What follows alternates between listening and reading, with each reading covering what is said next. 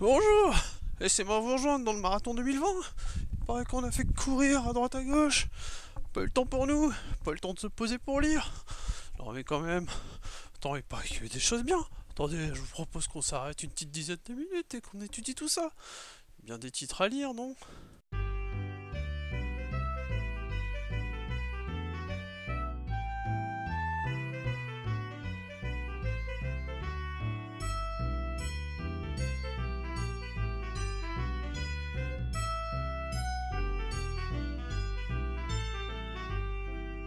Bonjour, je suis Alex Evans, psy des comics, et voici ma prescription pour le Noël présent. Un jeu de tarot. Non pas pour prédire l'avenir, non, tarot, c'est ici le titre d'une histoire, d'une rencontre entre des Avengers et des défenseurs fraîchement sortis dans la collection 100% Marvel de Panini. C'est aussi une rencontre entre un nom illustre des comics, Alan Davis, qui s'initie le scénario, et le talentueux Paul Renault, un des Frenchies travaillant pour la Maison des Idées. L'histoire est la suivante. Les Avengers, composés de Captain America, Iron Man, Thor, Vision, la Sorcière Rouge et les Défenseurs, composés eux du Docteur Strange, du Surfeur d'Argent, Hulk, Namor et Valkyrie, vont affronter un ennemi mettant en danger la réalité elle-même. Diablo, la chimiste ennemie des Quatre Fantastiques, est de la partie. Et rapidement, la chimie opère entre Alan Davis et Paul Renault. On retrouve une fluidité du scénario et des dessins, une ligne claire, un peu vintage assumée, et une couverture art nouveau du plus bel effet. Il n'y a aucune promesse de cataclysme cosmique, d'histoire qui changera à jamais la face de l'univers Marvel tel que nous le connaissons. Pas d'issue fatale dramatique, non, Tarot pourrait être un comics feel good, comme les films du même nom. On ouvre, on lit, on se sent en terrain familier avec les personnages, on se sent bien avec un plaisir régressif presque coupable, mais pas suffisamment pour gâcher ce plaisir de replonger dans une histoire classique au sens positif du terme. À l'époque du Dark, de l'event qui traverse X titres, des récits complexes, Tarot est un récit linéaire, simple, au rebondissement tantôt amusant, tantôt déroutant, avec des personnages familiers que sont les Avengers et les défenseurs classiques, que l'on retrouve avec bonheur et jubilation. C'est plein de petites trouvailles dans la mise en forme, les artistes s'autorisent justement une inventivité rafraîchissante, des mots qui prennent vie, des étiquettes qui présentent les personnages que ces derniers voient aussi, et une question tout le long, la réalité est-elle ce que nous voyons ou nous est-elle cachée derrière des apparences parfois trompeuses Bien sûr, il n'y a ici nul complot dans ces propos, c'est une petite réflexion au passage, saupoudrée dans le récit comme une gaufre de sucre glace. Vous pourrez même jouer au petit alchimiste à l'intérieur en vous amusant à retrouver quel mélange les auteurs ont réalisé lorsque les super-héros se retrouvent combinés. Mais je n'en dis pas plus, c'est à vous de découvrir cette petite sucrerie. C'est Tarot par Alan Davis et Paul Renault pour un Noël présent en mode feel good.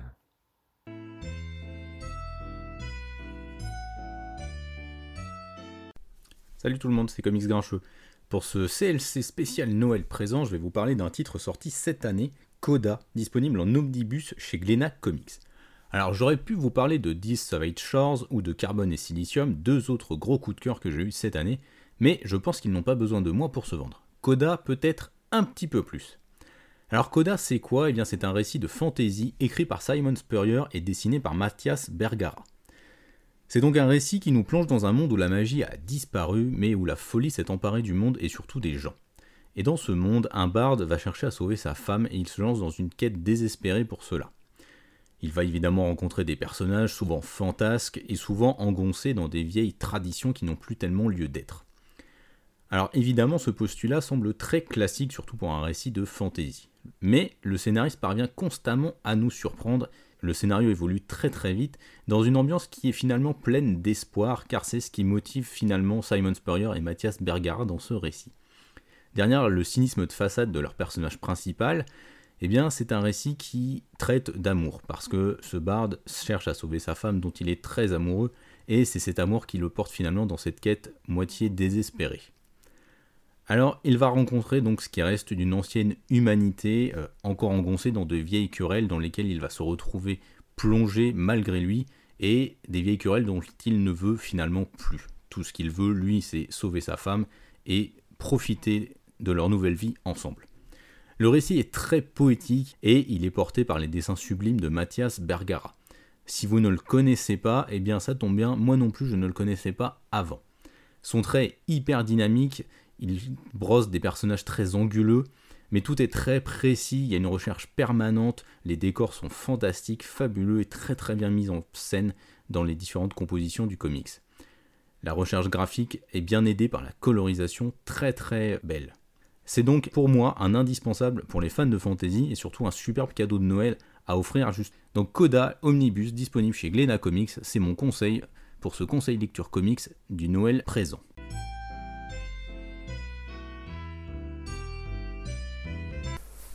Oh oh oh, c'est tonton Twip. Bon allez arrête tes conneries, c'est MC Twip au micro.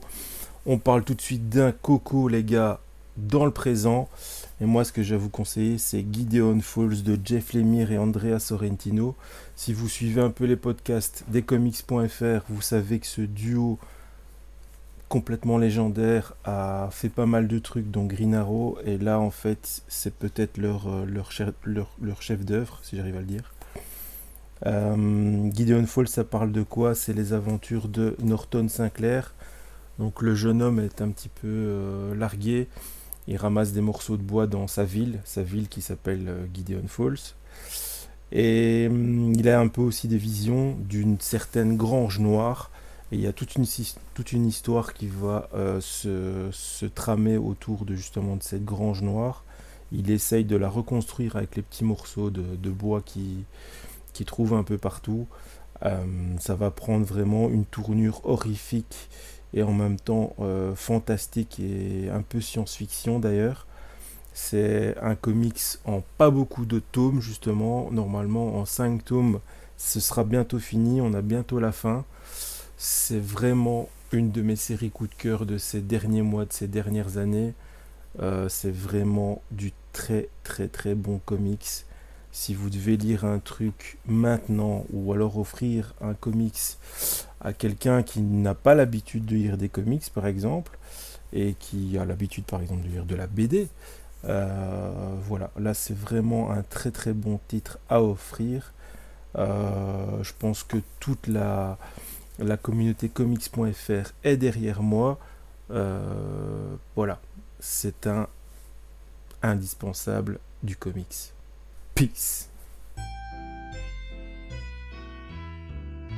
Malheureusement, qualité n'est pas toujours preuve de succès, et il arrive que certaines œuvres, pourtant excellentes, passent complètement inaperçues, voire même se font annuler avant la fin qui était prévue.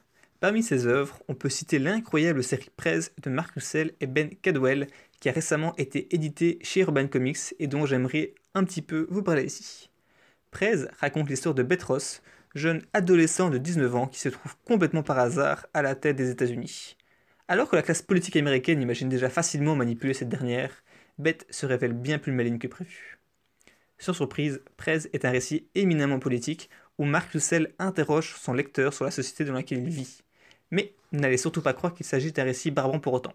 En effet, Prez, en plus d'être une œuvre intelligente, est également une merveille d'humour absurde qui fait toujours mouche. À cela s'ajoutent des dessins tout en rondeur de Ben Cadwell ainsi que des couleurs chatoyantes qui viennent magnifier le tout. Toujours drôle, toujours juste, Prez est une série plus pertinente aujourd'hui qu'elle l'était hier et moins pertinente aujourd'hui qu'elle le sera demain. Malheureusement, malgré sa qualité, comme je le disais au début, la série fut annulée à la moitié de son intrigue par DC Comics.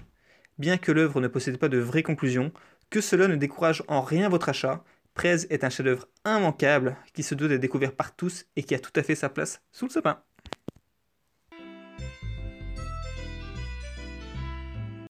Salut à tous et à toutes, ici Dr Comics et c'est avec grand plaisir que je vous retrouve aujourd'hui pour ce CLC spécial Noël. Alors moi, pour ce CLC spécial Noël, j'ai choisi de vous parler de Doomsday Clock, parce que quelque part le fait que la série soit enfin terminée et qu'elle paraisse enfin en France, c'est quelque part un peu déjà un cadeau de Noël en soi. Alors, qu'est-ce que c'était que Doomsday Clock? Doomsday Clock, c'est une maxi-série de chez DC Comics, qui est scénarisée par Geoff Jones et dessinée par Gary Frank et mise en couleur par Brad Anderson. C'est un projet hyper ambitieux qui peut se résumer en fait tout simplement par Watchmen rencontre DC Comics. Pour tous ceux qui suivent un peu les séries DC, euh, la nouvelle ère actuellement chez DC, l'ère Rebirth, est intimement liée euh, à Watchmen et au Docteur Manhattan. Et cette série avait en fait pour but de combler un peu tous les trous et d'expliquer pourquoi l'univers DC est devenu ce qu'il est devenu aujourd'hui. Alors, il y a pas mal de choses qui ont changé chez DC euh, au cours de ces derniers mois les dernières années, ce qui fait que cette série a perdu un peu de son importance au niveau éditorial, a subi de nombreux retards et est devenue une sorte de, série un peu annexe, expliquant certaines choses, mais étant aussi assez indépendante de son côté. Quoi qu'il en soit, ne boudons pas notre plaisir. Elle nous arrive enfin dans un magnifique pavé euh, qu'Urban Comics vous propose et que vous allez pouvoir découvrir. Alors c'est un pavé extrêmement dense, 12 hein, numéros d'une maxi-série, tous dessinés par Gary Frank, donc la prestation artistique est absolument exceptionnelle, s'inspirant notamment énormément euh, du découpage en 9 cases euh, de Dave Gibbons, peut-être un peu trop, et une histoire qui certes peine un petit peu à démarrer, un petit peu à se mettre en place. Geoff Jones prend le temps voilà, d'inclure ses personnages, de faire ses liens, ajouter des nouveaux personnages à la mythologie, mais une fois que l'histoire démarre, elle prend véritablement son envol à partir de la moitié de l'ouvrage, pour complètement s'éloigner du récit de super-héros classique euh, que vous pouvez retrouver notamment dans des récits comme Death Metal de Snyder, pour un discours beaucoup plus profond, beaucoup plus métaphysique, qui casse le quatrième mur. Et c'est une véritable lettre d'amour, mais non pas à Watchmen, mais véritablement à DC Comics, à Superman et à tout l'univers DC Comics. Alors, nul doute que ce récit aura quand même des conséquences sur le plus long terme. En tout cas, Scott Snyder a déjà l'intention de l'utiliser dans Death Metal, c'est un ouvrage qui est lourd, qui est dense, qui est passionnant à lire, qui est extrêmement bien écrit, extrêmement bien dessiné, qui va beaucoup diviser, mais qui laissera personne indifférent. Et c'est clairement un des récits majeurs dans les comics, que ce soit mainstream euh, ou indépendant de ces dernières années. Et c'est une œuvre à laquelle il faut vraiment jeter un coup d'œil. Et je pense que vous le faire offrir à Noël, c'est la meilleure solution pour ça. En attendant, je vous souhaite de joyeuses fêtes de fin d'année, une excellente lecture qui, j'espère, concernera Doomsday Clock, et vous dis à très bientôt.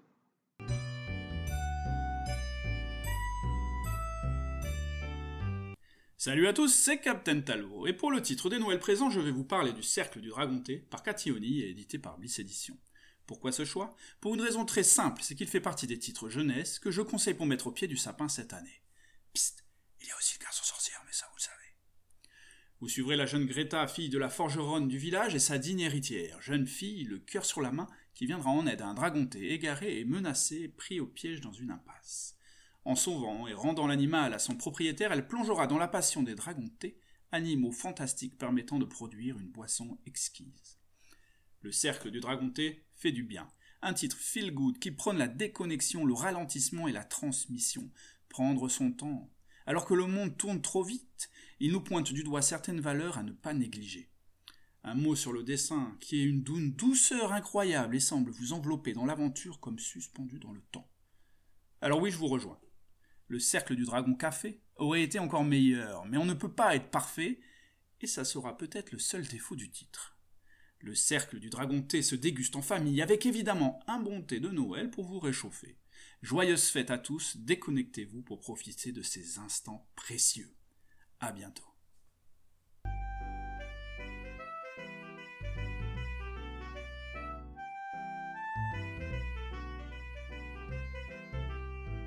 Bah mine de rien, 2020 nous a apporté quand même de sacrées lectures. Et c'est pas fini.